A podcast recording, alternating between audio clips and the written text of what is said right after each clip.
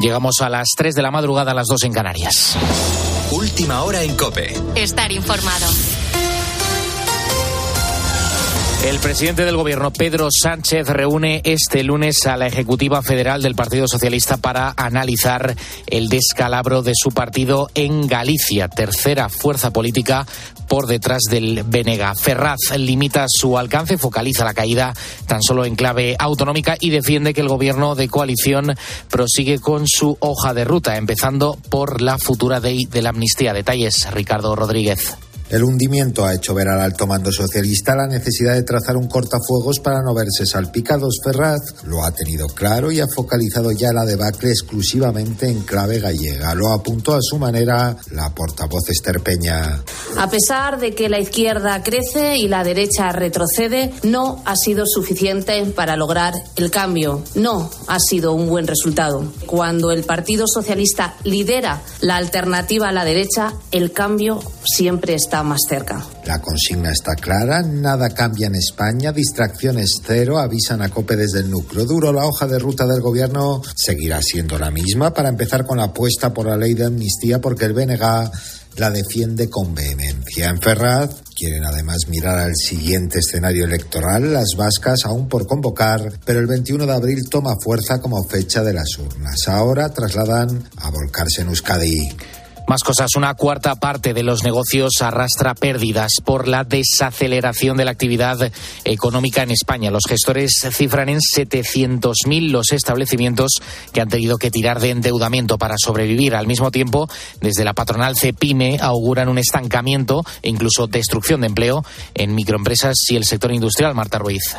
Un sector que arrastra la caída de inversión del último trimestre del 2023, en el que el consumo público fue el que más tiró del crecimiento. La patronal de las pymes alerta de que los efectos del aumento de costes, la elevada inflación y el encarecimiento del crédito sobre las microempresas serán más evidentes en el 2024. Y los gestores administrativos cifran en 700.000 los negocios con dificultades financieras. Fernando Jesús Santiago, presidente del Consejo de Gestores Administrativos. Hay que intentar buscar eh, soluciones a estas empresas. no fluye el crédito bancario. La otra fuente de financiación, que podría haber sido los fondos Generation, solo el 13% de las empresas lo, han solicitado. Los pequeños negocios se quejan de la falta de información, de la complejidad y de los estrictos requisitos para acceder a los fondos europeos.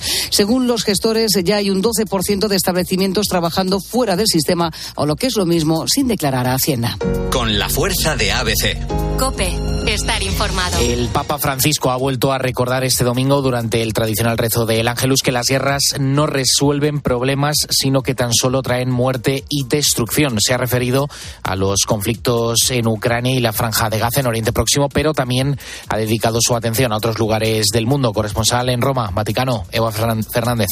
El Papa ha querido detenerse hoy en los conflictos que tanto en Sudán como Mozambique y en tantas partes del mundo, sin olvidar Ucrania y Tierra Santa, están extenuando a quienes más lo sufren. No dimentichiamo, la guerra siempre es una sconfitta. No olvidemos que la guerra es siempre una derrota, siempre. Allá donde se combate, la población está cansada de la guerra, que como siempre es inútil y trae solo muerte y destrucción y nunca la solución del problema. Recemos sin cansarnos porque la oración es eficaz.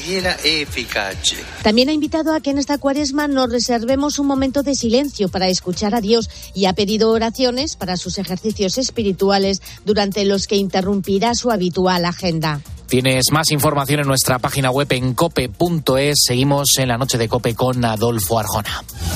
Cope, estar informado. ¿Y tú? ¿Qué piensas? Escribe a Adolfo Arjona en Twitter en arroba la noche de Arjona. En nuestro muro de Facebook La Noche de Arjona. O mándanos un mensaje de voz al 650 564 504.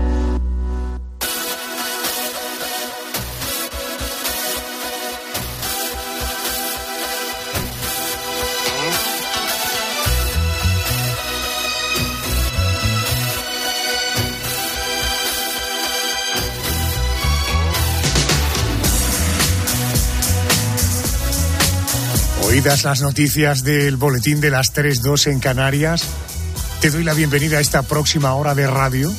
Seas de los que nos escuchas en directo o de los que nos consumes en formato ultra congelado en el podcast, a la hora y en el sitio que mejor te vienen. Sea como sea, agárrate fuerte a tus auriculares, sube el volumen de tu aparato, que llegue el equipo con sus originales preguntas a nuestros expertos. A esta hora, en COPE arranca el porqué de las cosas.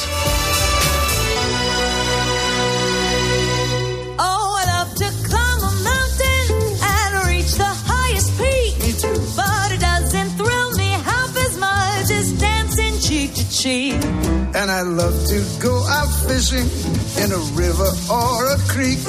But I don't enjoy it half as much as dancing cheek to cheek. No sé si exactamente es lo último que nos ha dejado Tony Bennett, pero en todo caso, esta colaboración entre Lady Gaga y Tony Bennett está llena de glamour y de, en fin, de excelencia musical, ¿verdad? Hablando de excelencia, el cuerpo es una perfecta máquina de engranajes. Tiene todo un porqué. Es decir, todo tiene un porqué en el cuerpo. Tenemos cejas por algo y pestañas. Tenemos la capacidad de vomitar por algo. Ah, y de llorar. Oiga, tenemos un hígado por algo y pulmones y corazón. Todo tiene un porqué en el cuerpo humano. Mónica, eh, ¿te has planteado precisamente una cuestión que debe tener una respuesta, ¿verdad? Sí, yo llevo tiempo preguntándome por qué unas personas son frioleras y otras calurosas. El ejemplo lo tenemos eh, en las chicas de la redacción. Yolanda Guirado y Carmen Cerván son frioleras a tope con la cope. Van con una estufa pegada al cuerpo. Nunca es suficiente calor para ellas. Yo, sin embargo, soy calurosa y me da, me da calor verlas a ella con su infiernillo pegado a las pantorrillas. De hecho, alguna vez ha olido a quemado y hemos dicho, alguna se ha quemado el pantalón o las medias. ¿Eso por qué? ¿Por qué hay personas frioleras y otras calurosas? Me cito con el médico de cabecera del programa. El otro día leía en un periódico local de Málaga eh, que empiezan a llamar al doctor, doctor Trujillo. Buenas noches. Buenas noches, Adolfo. Empiezan a llamar a usted médico del renacimiento, supongo que, claro, igual se maneja en un quirófano que habla de inteligencia artificial y medicina, eh, que habla de personas frioleras y calurosas, de las cosas más sencillas a las más complejas. Eso le, convierte en un, en un médico del renacimiento, ¿eh?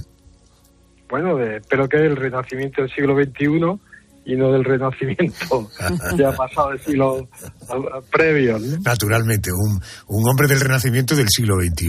Oye, ¿cuál es la temperatura corporal del ser humano? ¿Es la misma para todos? ¿Depende de la edad, el sexo, la época del año, incluso la hora del día? Porque cuando tenemos la sensación de tener unas décimas de fiebre, nunca nos ponemos de acuerdo si la temperatura es esta o aquella. Por tanto, ¿cuál es la temperatura corporal del ser humano?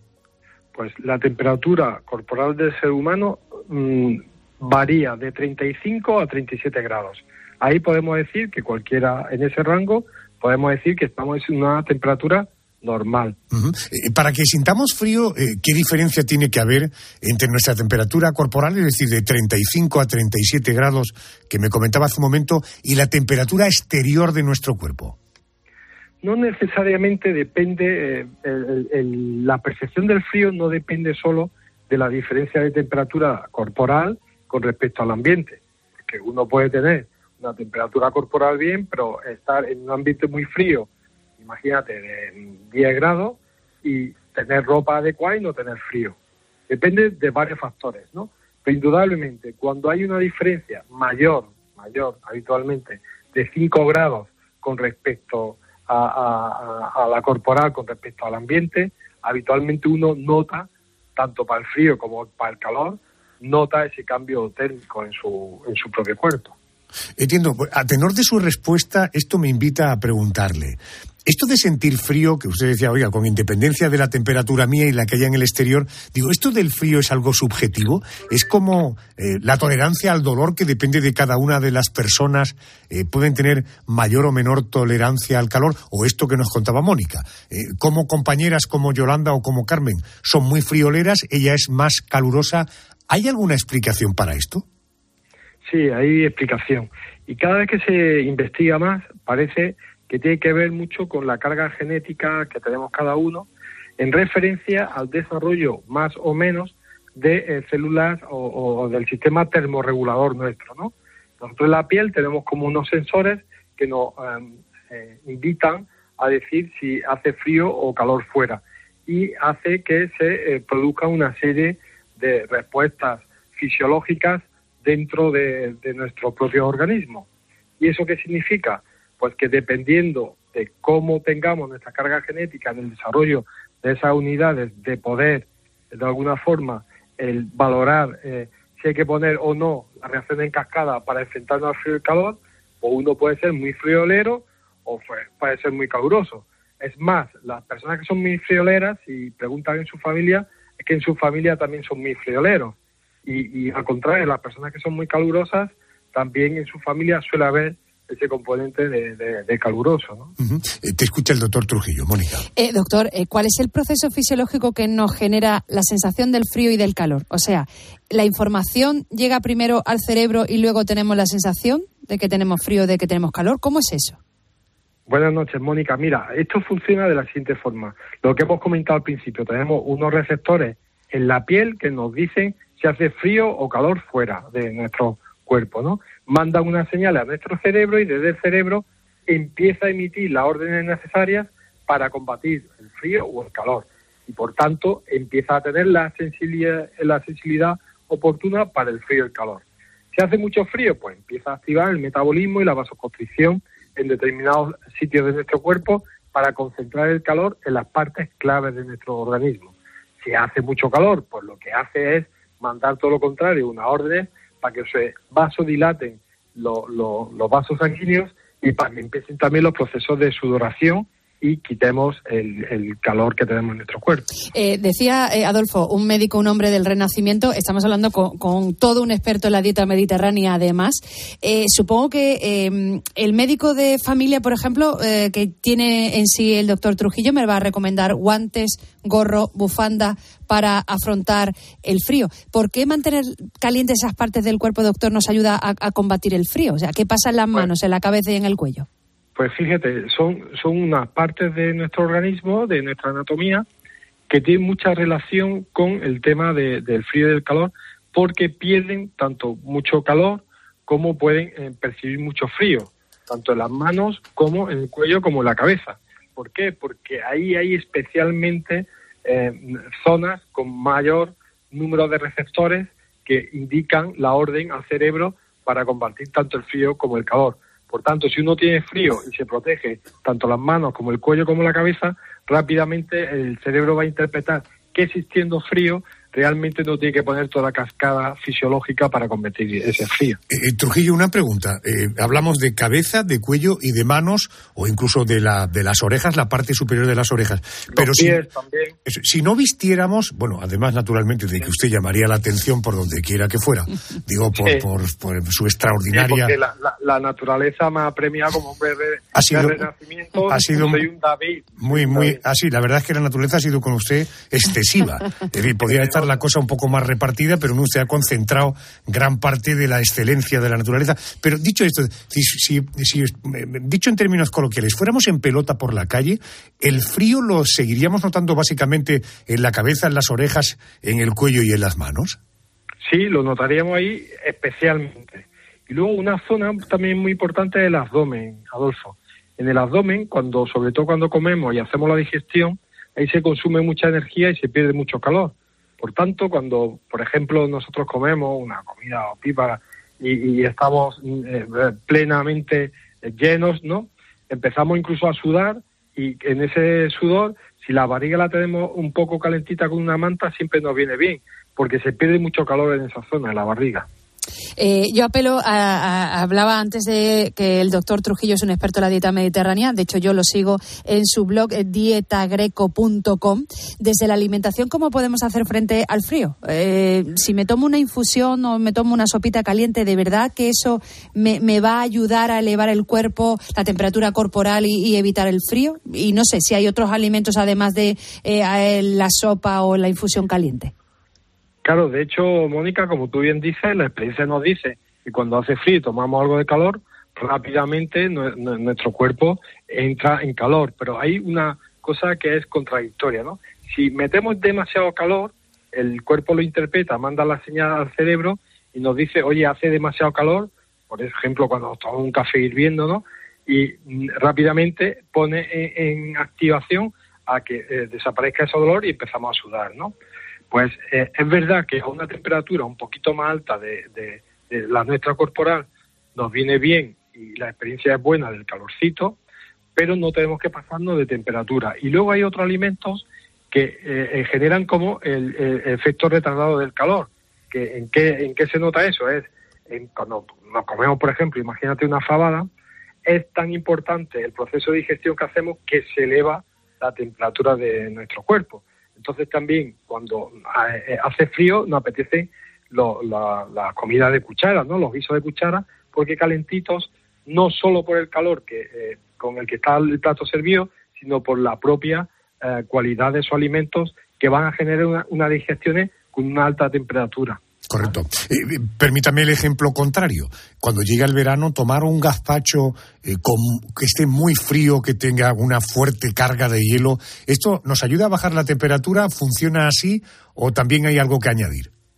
Sí, igual eh, es el mismo mecanismo. Eh, cuando nosotros tenemos la experiencia que cuando hace calor tomamos eh, algo frío, nos ayuda momentáneamente, pero si es demasiado frío, empieza también a generarse el, proceso de como si estuviéramos congelándonos, ¿no? Y entonces empieza la vasoconstricción, empieza uno a, sentirse mal, no le llega bien la sangre a algunos sitios y a lo que se conocía antiguamente como el corte de digestión, ¿no? Parecido. Es el doctor José Antonio Trujillo, médico de cabecera de este programa, al que le agradezco como siempre que nos atienda a pesar de las horas. Muchas gracias, buenas noches y que descanse. Muchas gracias a vosotros por la noche y espero que ahí tengáis para tomar algo caliente, que está haciendo mucho frío. Sí, sí, yo le estoy pegando a una infusión de jengibre que tiene además ese doble componente, la infusión calentita y el jengibre que te mete así un poquito de picor y parece como que te eleva un poco la temperatura, ¿verdad? sin duda, y sobre todo que es afrodisíaca. Ah, pues no sabía yo eso. Yo lo tomo más por su carácter de antiinflamatorio. Lo entiendo, pero a veces lo afrodisíaco y lo antiinflamatorio van de la mano. Efectivamente, sobre todo al final de la cuestión, ¿verdad? Así es. Correcto. Doctor, gracias por atenderme. Un abrazo fuerte.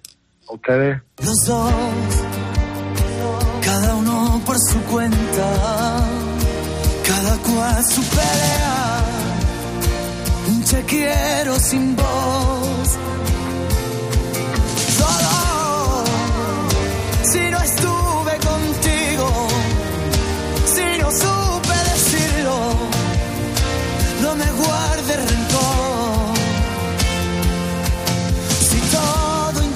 Intento ya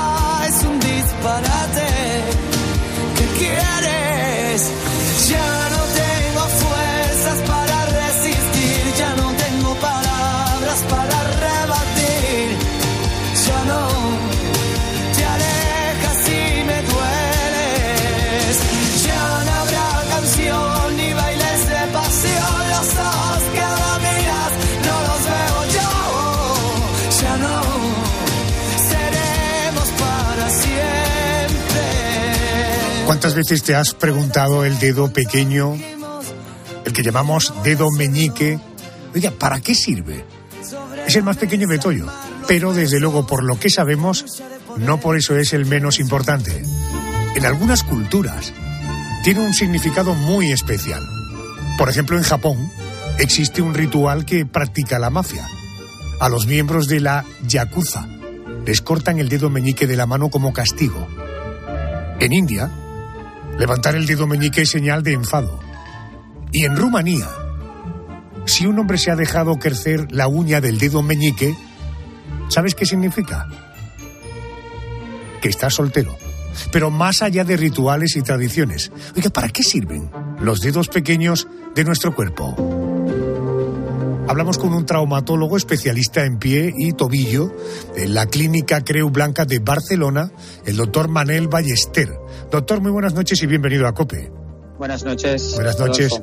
Buenas noches. Oiga, el dedo pequeño de la mano recibe el nombre de dedo meñique. Eh, ¿Cuál es la función principal de este dedo? El dedo meñique de la mano nos da sobre todo una función de agarre, ¿eh? una función de agarre eh, y de aprensión. Entonces esto nos permite pues, desde utilizar herramientas hasta estabilizarnos, hasta coger, hasta subir, etcétera. No es un no es un dedo eh, así como el pulgar, es un dedo indispensable y el segundo dedo también es indispensable porque de los primeros, segundo y tercero podemos hacer casi toda la pinza.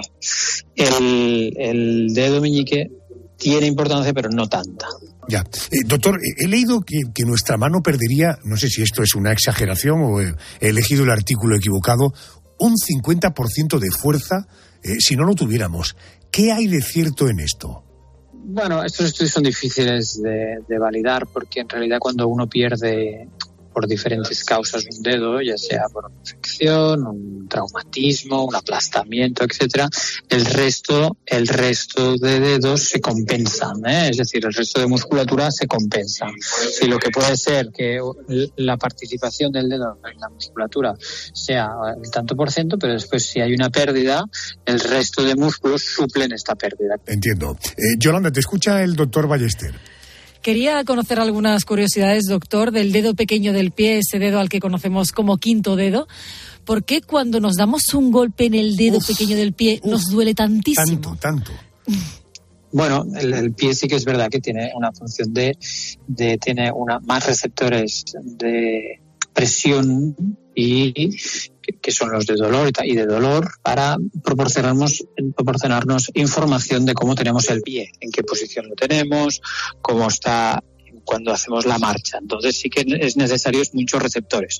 Aunque ya le digo, si usted se aplasta el quinto dedo de la mano, como por ejemplo en una puerta, duele bastante también esto, ¿eh? Esto duele mucho. Lo que sí que es verdad que el dedo pequeño se concentra mucho más que el dedo, eh, el dedo de la mano. Oiga, hay personas que tienen el dedo pequeño del pie escondido como hacia adentro, o que lo tienen como encogido, que son incapaces de ponerlo, de ponerlo recto. ¿Esto por qué pasa? Sí, existen varios problemas a nivel de deformidades que llamamos del pie. Lo más frecuente es lo que conocemos como juanete o alux valgus, más técnicamente. ¿eh? Es la deformidad del primer dedo. El dedo, dedo gordo se deforma y adquiere este este, eh, esta forma para adentro con esta pequeña protrusión en la parte medial. Esto es el conocido Juan. El quinto dedo también se deforma, es lo que llamamos, técnicamente se llama quintus varus o conocidamente como el, el, dedo del juanete desastre o el juanete pequeño. La deformidad, ¿por qué se produce? Pues hay varios aspectos. Uno es el genético, otro es el tipo de zapato, que puedas tener y otra es la laxitud que tú tengas, ¿no? La laxitud de las articulaciones y de los ligamentos. Entonces intervienen varios factores. El quintus varus que llamamos es que el dedo pequeño se pone para adentro, tanto arriba o abajo, entonces deforma y esto muchas veces es bastante doloroso. Correcto, qué curioso todo esto, ¿verdad? En fin, doctor Ballester, gracias por atenderme, gracias y muy buenas noches. Buenas noches, adiós.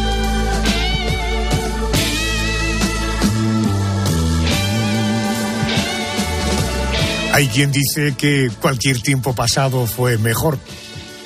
Yo no sé tú qué opinas, pero en todo caso sométete al siguiente experimento. Hoy vamos a viajar al año 1993. A ver qué recuerdos te trae. Año 93. Aquel año nos llegaban noticias desde Latinoamérica. Un famoso narcoterrorista llamado Pablo Escobar era abatido a tiros en el barrio de Los Olivos, en Medellín. La bala que acabó con su vida salió de la pistola del coronel Hugo Martínez. El tiro mío, que se lo pegué en toda la espalda, le cogió el corazón. Mientras tanto, aquí en España también ocurrían cosas que eran portada en periódicos, televisiones y radios. El Día de los Inocentes de 1993, el Banco de España intervenía Banesto, uno de los bancos más importantes del país, y su presidente, Mario Conde, era destituido. El deporte dejaba tres noticias destacadas en 1993. Aquel año, el mundo quedaba impactado con el apuñalamiento en pleno partido de la tenista Mónica Seles. Y en el mundo del baloncesto, 1993 es recordado por la muerte en accidente de tráfico del escolta croata Trasan Petrovic y el adiós a las canchas de Michael Jordan, aunque tiempo después volvería. Aquellos que querían desconectarse del mundo real, aunque fuera por un rato, pudieron entretenerse con estrenos que llegaron a la tele de ese año. Es el caso de Doctor en Alaska. Esa escopeta está cargada. Guardas un arma cargada en la habitación. Esto es Alaska. Y así comenzaba la serie Truanes, estrenada por Telecinco en 1993 y protagonizada por Paco Raval y Arturo Fernández. Vaya pareja. Tú sabes, compadre, que la amistad de la cárcel es a muerte. A muerte. Lo que necesitas es amor llegaba a la pequeña pantalla para unir a aquellos que acudían en ayuda de la caravana del amor. El amor es la mejor medicina para curarse el alma. Y en 1993 aparecía por primera vez en nuestras pantallas un concurso llamado ¿Qué apostamos? La verdad es que la apuesta es muy difícil. Parece muy fácil, pero de fácil no tiene nada. En una de sus emisiones se llegaron a meter 26 personas en un SEAT 600. Aquella escena parecía sacada de una película, aunque para pelis buenas, las que se estrenaron ese año. ¿Son rápidas?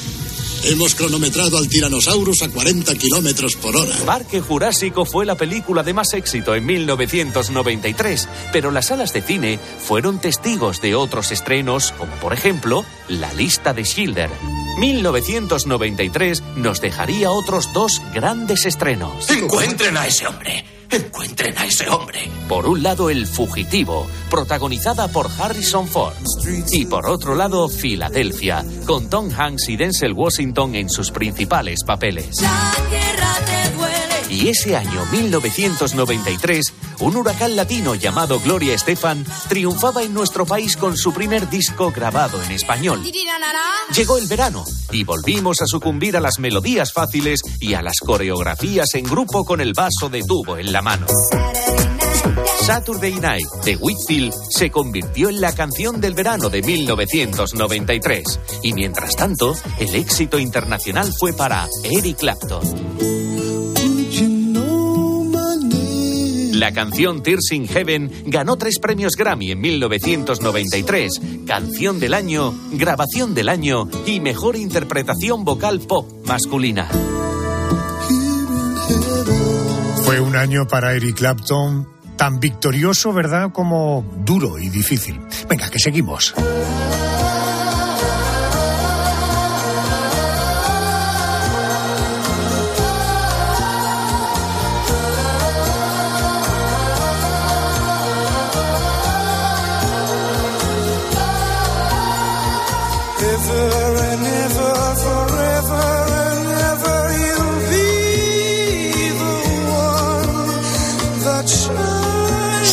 Me encantó Demi Rusos, este griego con esta voz tan particular. No sé si sabías que en su día fue dúo, hizo, hacía dúos con Vangelis. Vangelis Papatanasius y Demi Rusos. Fíjate qué dúo, qué bonito lo hace, qué bonito.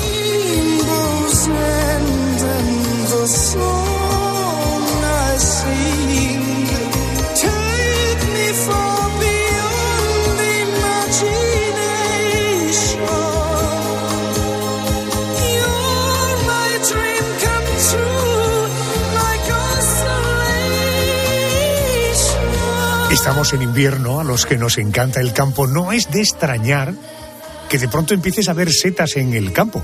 Y más con, en fin, las temperaturas que tenemos desde otoño están aguantando setas que por otra parte tienen diferentes tamaños, diferentes formas, diferentes colores. Bueno, sabemos que se trata de un hongo. Esa palabra, hongo, directamente la asociamos a algo malo, algo perjudicial. Sin embargo, son una delicatessen en la cocina. Vamos a hablar de setas porque, oiga, ¿por qué algunas setas tan hermosas son tan venenosas? Enrique Fernández Villamor es presidente de la Federación de Asociaciones Micológicas en Castilla-León. Enrique, señor Fernández, buenas noches. Hola, buenas noches. Buenas noches. Oiga, ¿por qué unas setas son venenosas y otras no? E- ¿Ese atributo de venenosa de qué depende? Bueno, pues básicamente es una coincidencia evolutiva, ¿sabes? Durante millones y millones de años hemos evolucionado todos los seres vivos juntos en este planeta y hay algunas cosas que hay coincidencias. Hay coincidencias como todo en la vida, ¿no? Y todo en el universo, pues hay, se producen coincidencias. Y hay moléculas que tienen los, los hongos, que son grandes laboratorios vivientes. ¿eh? Algunas moléculas son muy beneficiosas para quien la ingiere y otras, por una casualidad evolutiva, pues eh, interfieren con pro- procesos nuestros internos en las células, como las, las más peligrosas de todas, ¿no? que luego os contaré, pero esas moléculas interfieren con enzimas humanas que las, eh, la- las, las, la- las dejan completamente bloqueadas y entonces producen intoxicaciones, envenenamientos y muertes y muchos otros efectos, ¿eh? porque la toxicidad es muy muy variable. Hay desde una pequeña toxicidad a todo a muchos tipos de toxicidad que si querés te puedo te puedo contar. Sí, hablaremos de eso. Oiga, eh, entre las venenosas hay setas que son unas más peligrosas que otras? Efectivamente. Bueno, lo más peligroso de todo es la imprudencia. ¿eh? La imprudencia de quien va al campo y coge cosas por el campo y se las va comiendo. Pueden ser setas o pueden ser plantas, ¿eh? porque plantas también hay muchas plantas venenosas. Y nadie va por ahí cogiendo plantas y haciéndose infusiones de tu cualquier planta que no conoce, ¿eh? porque también le puede pasar lo mismo que con setas. Entonces hay un grupo de setas que, como tú bien dices, son muy peligrosas. Te puedo citar a Manita faloides, que es la, la seta, una de las setas más peligrosas que tenemos en Europa y que produce el 90 90% de las intoxicaciones. Fíjate, es muy peligrosa y 50 gramos son mortales. Fíjate, y tiene un nombre de más, manita faloide. Oiga, ¿qué efectos puede provocar la ingesta de una seta venenosa? Eh, ¿Hablamos de una, una intoxicación eh, como nos suele ocurrir cuando comemos algo malo o de situaciones más extremas, incluso con resultado de muerte? Sí, sí, sí, por supuesto, sí, sí. O sea, tienes todo tipo de intoxicaciones. ¿eh? Hay intoxicaciones neurológicas, hay intoxicaciones gástricas, hay síndromes muscarínicos, hay muchos tipos de intoxicación. Pero bueno, la peor, la peor que es el síndrome faloidiano, que es de la manita faloides, pues eh, eh, da unas, unos síntomas además tardíos. ¿eh? Quiere decir que las primeras, los primeros síntomas de que estás malo, de que te has intoxicado con algo, empiezan entre 6 y 12 horas después de la ingesta de la seta. Y, luego hay una pequeña fase de mejoría después de vómitos y diarreas y después de esa pequeña fase de mejoría viene una fase de empeoramiento general que si no se toman medidas muy urgentes la persona puede llegar a fallecer como desgraciadamente ocurren todos los años en España hay fallecimientos y todos son por imprudencias, por gente que no conoce el mundo de los hongos, que no conoce las setas y que coge cualquier cosa y se la come, que es una grandísima, grandísima imprudencia. Correcto. Oiga, ¿podemos identificar eh, a una seta venenosa a simple vista? Sí, pero, pero la forma es costosa, hay que estudiar, hay que estudiar. Hay alrededor de 70.000 especies de hongos en el, en el mundo. A lo mejor en España tenemos 10 o 15.000 especies de, de, setas. y hay que estudiárselas, hay que conocer las características de cada especie. ¿Vale? Y una vez que conoces las características de cada especie macroscópicas, es decir, vas viendo si tienen pie, tienen sombrero, son de este color, de este otro, tienen anillo, no, en qué ecosistema han crecido, en qué época han crecido, pues llegas a la especie. Yo lo que recomiendo para los que nos estén escuchando es dedicarse a las especies más conocidas y más fáciles. Una especie, una especie que le guste mucho a uno, el níscalo, el Lactarius deliciosus pues se la estudia bien, sabe cómo son sus características, su ecosistema, su fecha más o menos en las que sale, y se dedica a esa seta, sin imprudencia, sin dedicarse a coger de todo. ¿eh? ¿Otro le gusta el boletus edulis? Pues va a los ecosistemas donde hay boletus edulis, se estudia todas las características de esa especie y coge solo boletus edulis. Y así nunca o casi nunca le va a pasar nada. Lo que tiene que hacer es también consultar con expertos, ¿vale? Como con asociaciones micológicas de su zona o con federaciones como, como la que tenemos aquí en Castilla y León, de la Federación de, Micología de Castilla y León, de la cual yo soy presidente. Entiendo. Oiga, más allá de diferenciar una seta venenosa, Enrique, eh, de, una de la otra, de saber cuál sí y cuál no, eh, sin duda la micología es una, es una rama de la ciencia. Eh, ¿Qué otros secretos guardan las setas? ¿La micología es una ciencia que gira en torno a qué? En definitiva, ¿qué es la micología? Bueno, la micología es la ciencia que estudia los hongos, ¿eh? que, es, que, es, uno de los reinos más abundantes de, la vida en el planeta. ¿eh? Y, tienen muchas propiedades los hongos, no solamente de las tóxicas, sino que hay muchos hongos medicinales, se han encontrado un montón de sustancias beneficiosas para los humanos en los hongos, pues desde, desde las sustancias que bajan el nivel de sangre, eh, del nivel de azúcar en la sangre, o otras que son, bueno, bueno, los antibióticos, sin ir más lejos, todo el mundo hemos tomado antibióticos, vienen, se descubrieron en los hongos, ¿no? El penicillium, la penicilina, se descubrió en el moho del pan, en el penicillium. ¿eh? Entonces, no, no, no incidamos solamente en que son eh, tóxicos algunas especies, pocas, por cierto, pero muy abundantes, ¿eh? Que también son muy beneficiosos. Y la micología se dedica científicamente a estudiar las características de los hongos, que no solo son las setas. ¿eh? Hay hongos que no producen setas y son, además, mm, eh, hay hongos que producen graves enfermedades humanas, como Aspergillus, ¿eh? que es un hongo que está en, que a veces, desgraciadamente, está en hospitales y infecta a personas inmunodeprimidas que, que fallecen porque se infectan por esporas de este hongo, ¿no? De Aspergillus. Pero también hay muchos hongos, como te digo, beneficiosos. Ahora mismo se está investigando muchísimo en la capacidad inmunomoduladora de muchos hongos, es decir, que mejoran el sistema inmunitario humano. La micología se encarga de estudiar todo esto. Fíjate, la pregunta es muy sencilla. ¿Por qué algunas setas son venenosas? Explicada en la respuesta o la micología. Pregunta muy simple, pero una respuesta bastante compleja. Enrique Fernández Villamor, presidente de la Federación de Asociaciones Micológicas en Castilla León. Gracias por atenderme, muy amable, gracias. Gracias, Adolfo. Buenas noches.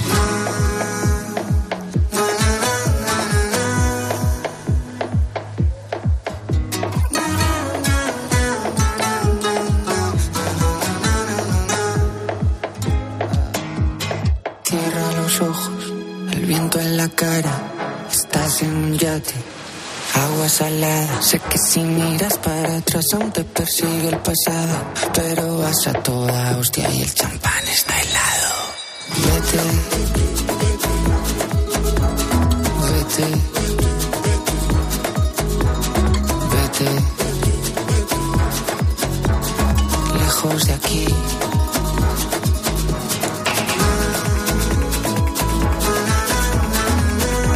la particular manera de versionar esta vieja canción que tiene Z Tangana. Qué bueno es el tío, ¿eh? Bueno, las castañuelas, sabes que son instrumentos de percusión. De todos he sabido que se repiquetean con los dedos, que tienen un sonido tan alegre que ha dado pie al famoso dicho que estás más contento que unas castañuelas. Bueno, si no lo sabías, hay concertistas de castañuelas que tocan como solistas con grandes orquestas internacionales. Pero ¿alguna vez te has preguntado cómo se fabrican unas castañuelas? Ea, vamos a preguntarle a Mamen Vela, artesana de la fábrica Castañuelas del Sur. Mamen, muy buenas noches y bienvenida a la COPE. Hola Adolfo, buenas noches, encantada. Buenas noches. Eh, a ver, las castañuelas profesionales están hechas, eh, de, supongo que de una manera especial. Eh, ¿Qué madera utilizáis? Eh, bueno, actualmente utilizamos maderas laminadas. Eh, antiguamente sí se utilizaba lo que era la madera natural, ¿no? Digamos un taco, un taco consistente de madera, pero actualmente las maderas laminadas con un baño de resina nos ofrecen mejor calidad en el sonido y además pues aguantan más en el tiempo, los cambios de temperatura y la, y la humedad, por ejemplo. Cuando hablamos de laminadas, ¿qué quiere decir? ¿Como con capas de madera? Exactamente, correcto, muy bien. Ah, muchas gracias. Oye, lo primero es, eh, supongo, cortar la madera en forma de castañuela. Eh, cuéntame un poco cómo es ese proceso eh, y, y, supongo que debe haber varias plantillas porque no todo el mundo tiene el mismo tamaño tampoco de manos. Exactamente, nosotros trabajamos con tres tallas distintas y bueno, pues dentro de esas tallas tenemos también diferentes modelos y cada modelo pues una plantilla que ya se diseñó hace años y bueno, lo primero que hacemos es esa misma plantilla, la pegamos sobre el material y sobre esa plantilla cortamos la pieza. Bien, recordemos que el sonido de la castañuela se logra haciendo chocar sus dos mitades. ¿Qué tratamiento se le da para que no se rompan con el uso eh, y, y, que duren? Es decir, ¿basta con que sea madera laminada y además de la resina, tiene algo más en particular? Porque claro, eso suena a partir de, dar, de golpearlo, ¿eh? Claro, pare, parece mentira, ¿verdad? Que no se pueda, o bueno, son materiales al fin y al cabo que, que, están hechos preparados para ello y son bastante resistentes, pero la verdad es que no requieren ningún tipo de tratamiento, solamente, bueno, pues tener limpia la, el instrumento, ¿no? Como cualquier otro, pero nada más, no necesita nada más. Pedro, te escucha Mamen y le puedes formular preguntas sobre castañuelas, todas las que quieras porque es una experta. Pues vamos oh, con ese asunto. He leído, Mamen, que algunas eh, o, o la mayoría de las castañuelas tienen como parte macho y parte hembra. Yo no sé si eso es cierto o no, pero también eso me han dicho que le hace eh, que cada una de las partes tenga un tono diferente. ¿Qué tipo de sonido eh, tenemos en cada mano cuando hacemos sonar las castañuelas? Bueno, pues nosotros lo que es la, la carretilla, ¿no? Que es lo que llamamos el riá, pues eso se, se hace con la mano derecha, si, si no fuera zurdo, y esa es la que lleva, digamos, la marca, que es la hembra la que golpea, que es el ta, es la mano izquierda, y esa es el macho, que esa es la que no lleva la marca. Has dicho tres cosas que yo no me he enterado de nada. El riá, la carretilla y el ta. ¿Me puedes explicar qué son estas tres expresiones? El riá, digamos, es la carretilla. Es cuando eh, los dedos, digamos, eh, se deslizan sobre la castañuela y se tocan los cuatro dedos uno detrás de otro. Esa es la que marca la carretilla, es la que tiene el sonido más agudo de las dos. Y esa es la que lleva la marca que es la hembra. Uh -huh. ¿Y el riá y el ta? El ta es solamente, se hace, es solo un golpe seco y se hace con el dedo corazón. Y esa es el macho y tiene el sonido más grave de las dos castañuelas. ¿El dedo corazón cuál es? ¿El del medio? Ahí está. Correcto. Y el otro era, eh, eso es el ta, y el otro es el ra. El ria. Eh, el, El otro ria. el ría, eso es, correcto. Ah, o sea que de ahí viene lo de las castañuelas del riápita. Eso es, correcto. Ah, amigo, ya está. Por cierto, cada parte de la castañuela tiene eh, un hueco a modo de caja de resonancia. ¿Todas las castañuelas suenan iguales? ¿Tienen un tono específico? No, eh, nosotros por eso utilizamos diferentes materiales para poder conseguir diferentes sonidos. De esa forma el cliente pues tiene la posibilidad de poder elegir, mm, dependiendo de, de la canción que vaya a elegir o el palo del flamenco que vaya a tocar, pues tiene diferentes sonidos, diferentes materiales para poder elegir. Eh, Mamen, las castañuelas se unen con una cuerda eh, que es la que se coloca en el dedo pulgar El para de- el tocar. dedo gordo, ¿no? El dedo pulgar, el dedo gordo. ¿Esa, ¿Esa cuerda está hecha de un material especial o debe tener alguna medida específica? Los nuestros en realidad son están fabricados en poliéster y algodón. Llevan más poliéster y menos algodón para que así el cordón, cuando tengas el nudo apretado y ajustado en el dedo, pues se ajuste mejor y no se suelte conforme se vaya tocando. ¿Hay alguna prueba de calidad que se hace después de hacer cada una de las castañuelas? ¿O, o esto está muy estandarizado y ya no se, no se necesita una prueba de calidad? O sea, probar la castañuela. No, no, eso para nada. Nosotros, hombre, no, no las probamos todas en las manos porque entonces pues tardaríamos muchísimo en, en esa elaboración porque bueno, es ajustarte bien la castañuela, después soltarla, pero sí que es verdad que todas las castañuelas una vez están terminadas nosotros las probamos para ver que el sonido vaya correcto, pero eso sí se hace con todas las castañuelas que salen de nuestra fábrica. ¿Como cuántas castañuelas hacéis al año? Pues aproximadamente entre 11.000 y 12.000 castañuelas. ¿Y se venden todas? Todas se venden. Qué bueno, qué bueno. Sí. Óyeme una cosa, debo entender, por tanto, que los que fabricáis castañuelas termináis aprendiendo a tocarlas, ¿no? Hombre, un poco sí, es importante, aunque bueno, no somos concertistas ni muchísimo menos, no es la intención, pero un poco sí hay que saber aprender a tocarlas porque te puede venir algún cliente eh, diciendo que tiene a lo mejor problemas a la hora de tocar la castañuela, le resulta incómoda, entonces bueno, es bueno saber colocarlas y por lo menos tocarlas un poquito para, para ver si la castañuela tiene algún problema o, o qué es lo que sucede. ¿Qué precio eh, tiene hoy una castañuela?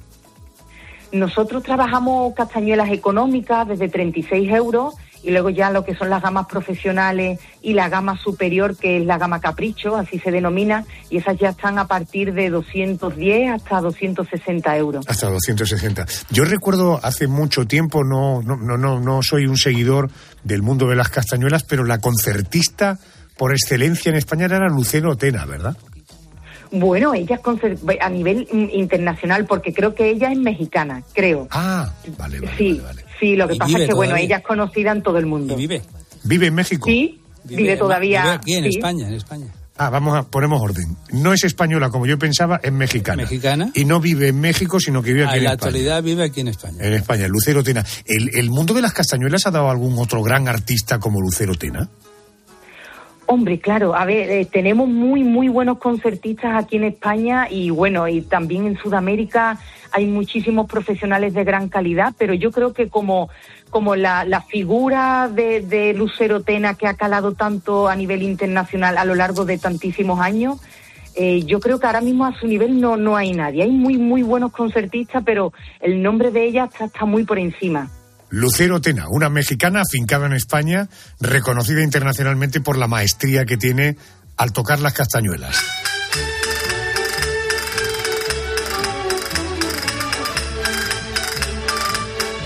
Mamen Vela, artesana de la fábrica Castañuelas del Sur, te agradezco muchísimo que nos hayas atendido a estas horas, te mando un beso muy grande y a seguir estando más contenta que unas castañuelas. Ay, muchísimas gracias. Un abrazo fuerte.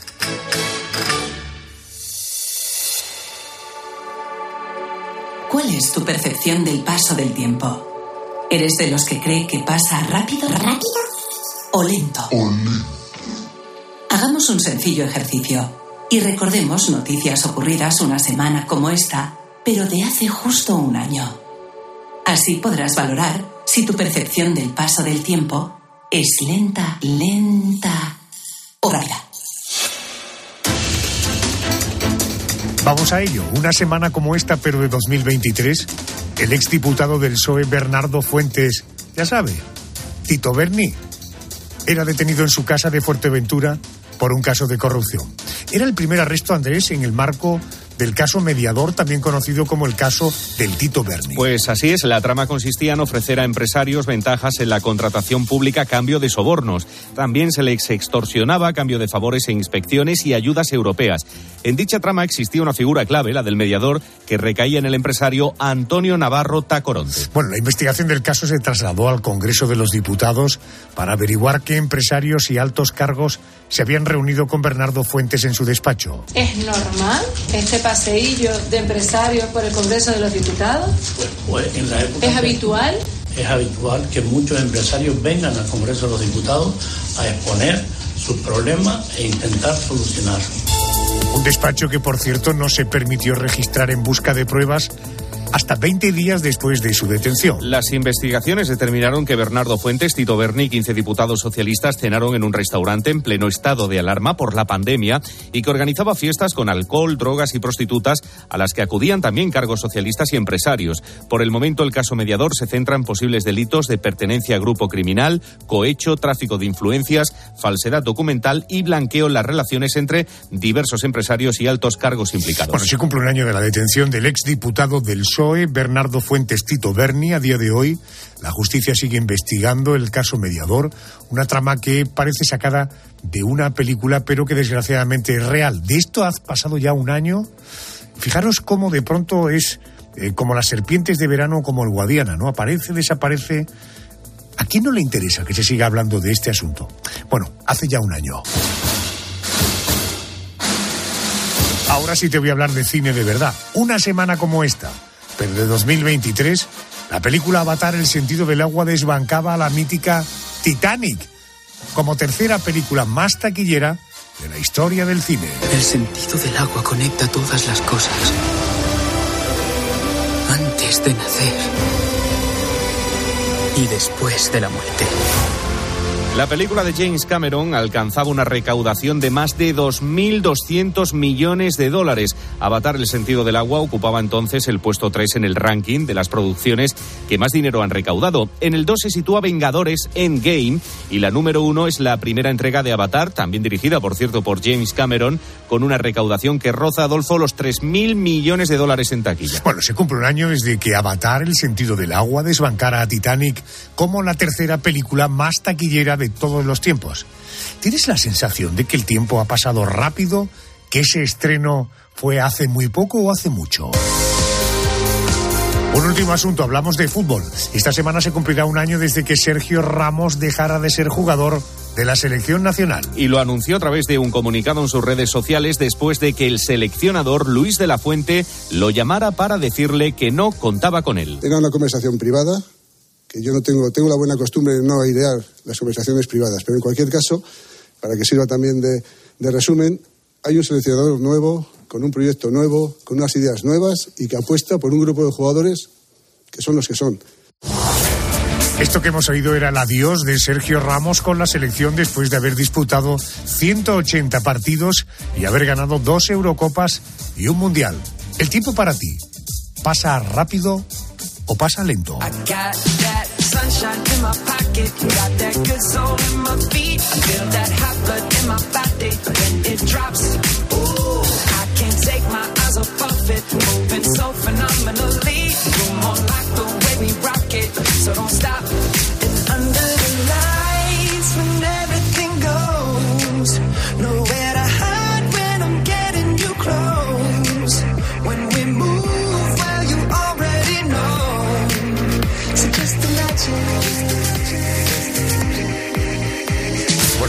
Seguimos en invierno en algunas zonas de España. Las temperaturas son especialmente frías. Bueno, pues imagínate cuánto frío hará en Alaska o en Siberia o en Groenlandia o en la isla de Svalbard, en Noruega. Estas son algunas de las zonas del mundo en las que habita el oso polar, una de las especies de osos más grandes que existen. Por cierto, ¿tú sabías que el oso polar tiene la piel negra? ¿Y eso por qué es? Vamos a hablar con un experto, es profesor de veterinaria de la Universidad CEU Cardenal Herrera, es responsable del Servicio de Animales Exóticos del Hospital Clínico Veterinario CEU. Jordi Aguiló, muy buenas noches. Hola, buenas noches, Adolfo. Buenas noches, profesor Aguiló. Eh, para que nos hagamos una, una idea de la envergadura del animal del que vamos a hablar, ¿cuánto llega a medir y cuánto llega a pesar un oso polar? Bueno, pues aunque los veamos en la tele, que no se distingue muy bien los tamaños, el oso polar es el carnívoro más grande del planeta, el carnívoro terrestre más grande del planeta. Pueden llegar a medir los machos unos 3 metros y hasta 700 kilos, y las hembras suelen ser un poco más pequeñas, unos 2 metros y unos 300 kilos, aunque, aunque también se han descrito ejemplares de hasta una tonelada, mil kilos de peso. Oiga, ¿y de qué se alimenta el oso polar? Pues como estábamos diciendo, Adolfo, los osos polares son carnívoros estrictos, se alimentan exclusivamente de carne. Entonces su dieta se basa básicamente en animales. ¿Cómo hacen esto? Pues cuando la época cuando eh, hay más hielo, cazan principalmente focas. Lo que hacen normalmente es se esperan en la salida, en la salida donde hay un huequito en el hielo para que una foca salga a respirar y entonces, en cuanto sale, pueden pasar horas esperando. En cuanto salen, la cazan, ¿vale? Esa es su dieta principal, digamos, en la época cuando hay hielo. El problema muchas veces viene cuando hay, cuando no hay hielo, porque tienen que recorrer grandísimas distancias a nado, ¿vale? Pueden co- recorrer hasta 200, 300 kilómetros sin tocar tierra eh, para buscar comida. Ahí pasan periodos de largas hambrunas, se han descrito hasta veces 200 o más de 250 días sin comer.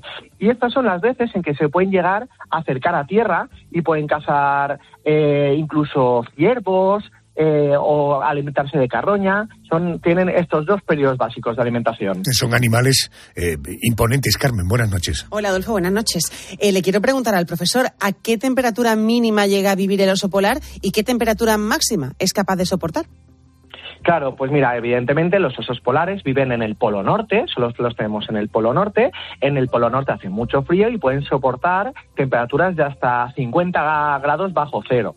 Eh, y pese a que su temperatura corporal es de unos 37 grados, como más o menos cualquier mamífero, claro, al estar preparados para el frío, tienen unas gra- una, gran una gran capa eh, de grasa, no pueden soportar temperaturas externas más allá de 20 grados, porque entonces sufrirían estrés térmico. Y ese es el gran problema que están teniendo estos animales con el cambio climático. Eh, profesor, la pregunta que me animó a, a pedir que le llamaran esta noche es ¿por qué el oso polar tiene la piel negra?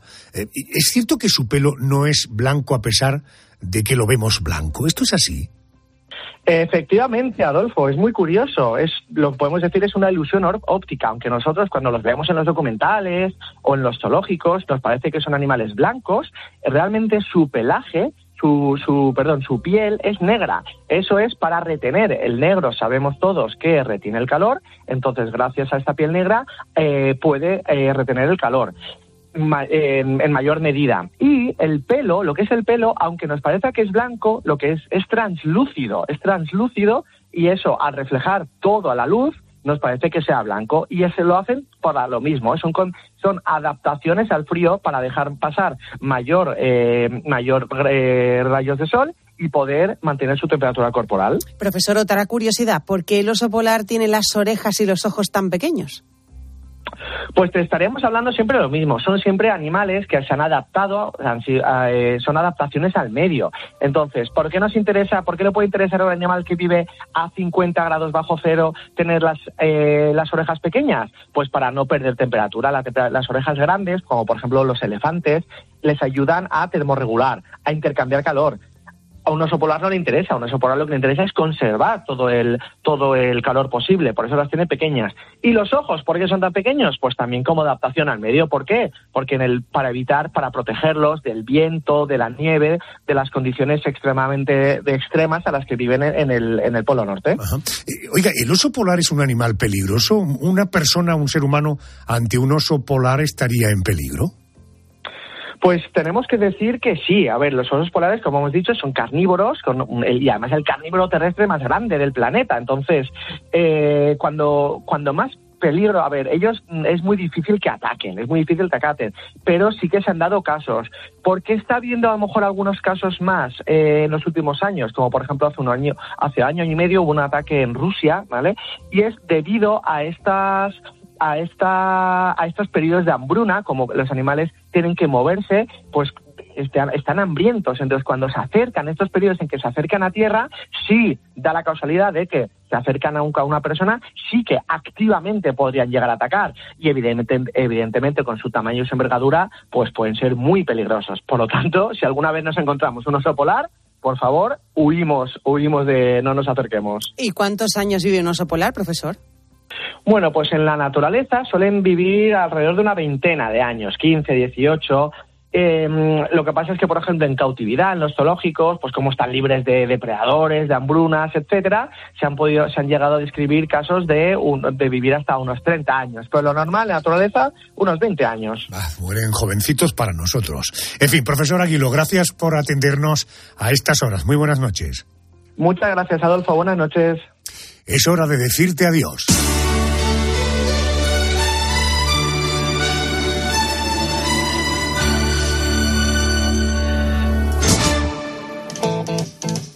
La radio continúa. Aquí en la COPE ahora noticias. Boletín de las 4, 3 en Canarias, poniendo las calles. Con el pulpo, claro. Y luego Herrera Carlos. Gracias por estar ahí. Nos encontramos en una semana si te apetece. Gracias. ¡Feliz semana! If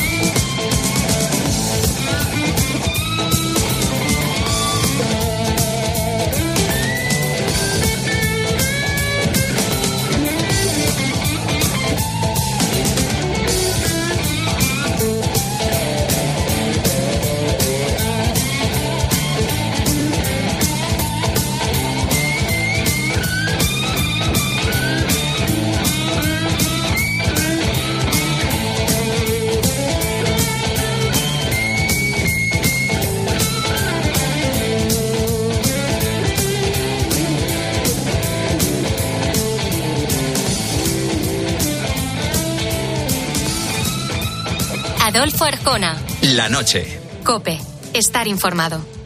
Oye, ¿tú también tienes algo que contar? A las 10 de la mañana, en la hora de los fósforos, nos encanta pasarlo bien contigo. Cuénteme, Francisco, cuál es su artilugio. Yo compré un GPS que me venía muy bien para andar con él, que me costó un pastón, lo colocamos y dije, tres piernas tiene esto para enganchar, enganchamos el GPS, por la mañana levantamos, vamos a la playa, cuando volvemos, entramos al coche y estaba como un churro. De lunes a viernes desde las 6 de la mañana, Herrera en Cope. ¿Nos cuentas tu historia? ¿Sabes qué es el branded content? ¿O cómo será el mundo cookieless? Si tienes preguntas sobre comunicación publicitaria, visita comunicatalks.com, un espacio de la Asociación de Agencias de Medios creado para resolverlas. Porque saber comunicar es una parte muy importante de tu empresa y también de la nuestra. Agencias de Medios, para que la comunicación funcione.